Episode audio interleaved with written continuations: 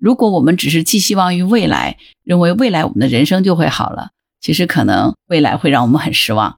所有的一切，可能真的是放下过往，无惧将来，当下的人生过好，这个可能是最重要的。你好，我是木兰，欢迎收听订阅当户知。最近呢，有一个医院的产科医生爆料说，现在新生儿锐减了，过去一天呢要生七八个，现在呢几天才生一个。而多个基层医院呢也反映说，今年建档的孕妇的数量确实在下降，大约减少了三分之一。为了争夺宝贵的产妇资源，有的医院呢竟然给出了半价优惠啊！那现在一边是老龄化加剧，而另一边呢又是新生儿锐减，咱们国家这个人口结构面临前所未有的挑战。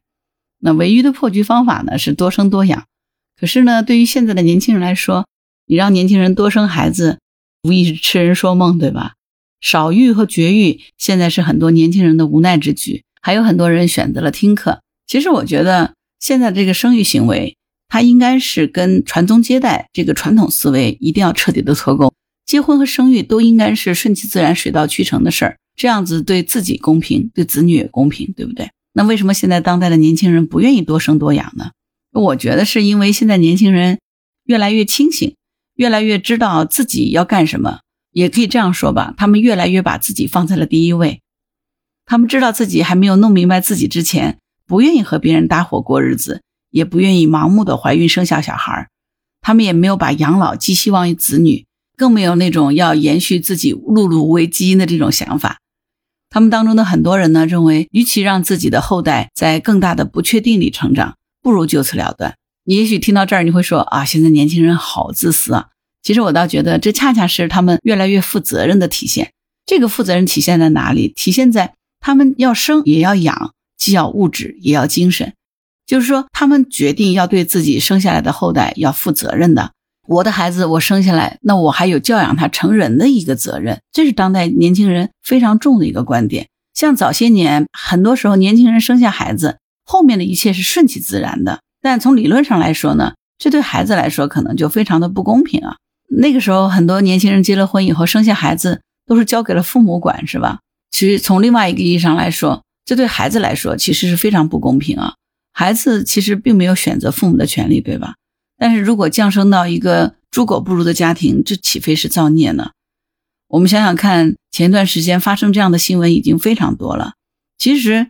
作为父母，他自己还不能够真正意义上成为父母的时候，他养育的孩子也就跟着他遭罪。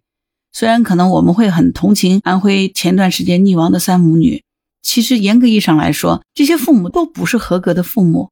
看似好像不舍得孩子受苦，我要带着孩子一起去寻死，但实际上这就是在谋杀他的孩子。孩子何其无辜，生下来没得选，要离开这个世界也没得选。这样的父母才是真正自私的父母，对吗？对于那些想清楚自己要什么样的人生，需要什么样的婚姻，有什么样的家庭，生了孩子要怎么养的那些人来说，他是负责任的。但是还有一群年轻人，他们的确是越来越自私了。这个自私呢，主要体现在物质和精神的享受上面，他们非常关注。说实在话，这个都没有问题啊。但是呢，如果有的时候只是决定做一个精致的利己主义者的时候，那么全世界就像是海上沉了船。最要紧的还是要救出自己。如果想要有益于社会呢，当然需要先把自己锻造成器。当你自己还迷迷糊糊的时候，其实是需要自己更清醒一点。如果是自私的话，那在现阶段他选择了精致的利己主义，从某种意义上来说也没有错。但是对于精致利己主义者来说，也许他到了相当年纪的时候，一个人感觉到孤独的时候，那个时候也许。他更想要的是温情、温暖和关怀。那个时候，可能他已经来不及要孩子了。但是呢，这个也只能等到他到了那个阶段，他才能真正的清醒过来。但对于现在来说，他的精致利己就是要自己精神和物质都得到享受。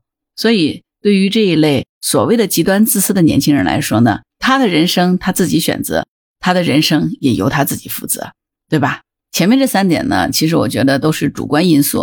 当然还有一些客观因素，任何事情都是有两面性的嘛。这个客观因素主要是我们大家都明白的。第一个客观因素就是现在年轻人这个经济压力越来越大了，普通家庭的年轻人结婚生养的这个成本都很高，已经有很多人到了这种生命中不可承受之重了。所以只能用少欲绝育来偿还。虽然绝大多数的年轻人还是很喜欢小孩的，但是这种高不可及的直接或者间接的成本呢，让他们一次一次的选择了流产，其实也是实属无奈之举啊。第二一个客观的因素呢，是现在这个社会风气啊，被资本所渲染刻画的太离谱了，让人望而生畏。所以在一线城市里面呢，资本爱的是雨后春笋般的人群啊，而人们爱的呢是资本疯狂扩张的属性。以前呢，大家都觉得新鲜，现在呢，年轻人都感到害怕了。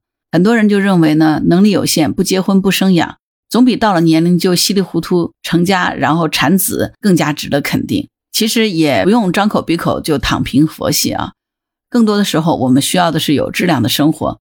有质量的生活呢，真的和成家立业无关。也和生儿育女无关，但是它一定和我们独立自主、砥砺前行密切相关。作为年轻人来说，如果我们想要追求自己更好的人生，与其摆烂，不如继续向前。对待任何事情持摆烂态度，最终害的是自己，害不了别人。个人是不是需要有事业、爱情、婚姻和家庭的需要？我相信，应该大多数的人都是有这样的需求的。那么，如何做好这样的平衡？这个的确是一件非常重要的事儿。但是呢，有一点我想说，是如果我们只是寄希望于未来，认为未来我们的人生就会好了，其实可能未来会让我们很失望。所有的一切可能真的是放下过往，无惧将来，当下的人生过好，这个可能是最重要的。那么当下的人生里，该抓事业抓事业，遇到爱情抓住它，该结婚结婚，该生孩子生孩子，这个才是真正的顺其自然。也就是老话说的，在什么样的年纪该干什么干什么。该读书的时候读书，该拼事业的时候拼事业。遇到爱情就好好谈恋爱，两情相悦想结婚了就结婚，觉得可以要一个孩子了，那就要一个孩子。更多关于未来的恐惧，也许并没有那么样的可怕。如果真的是世界末日来临，大家都毁灭的话，反正都一样，也没有什么好怕的了。你说呢？好了，关于本期话题，你有什么想法？欢迎在评论区留言。如果你喜欢木兰的节目，欢迎订阅、点赞、转发、当护知。当然，如果你喜欢木兰，也可以加入木兰之家听友会，请到那个人人都能发布朋友圈的绿色平台，输入木兰的全拼下划线七八九，就可以找到我了。好啦，我是木兰，拜拜。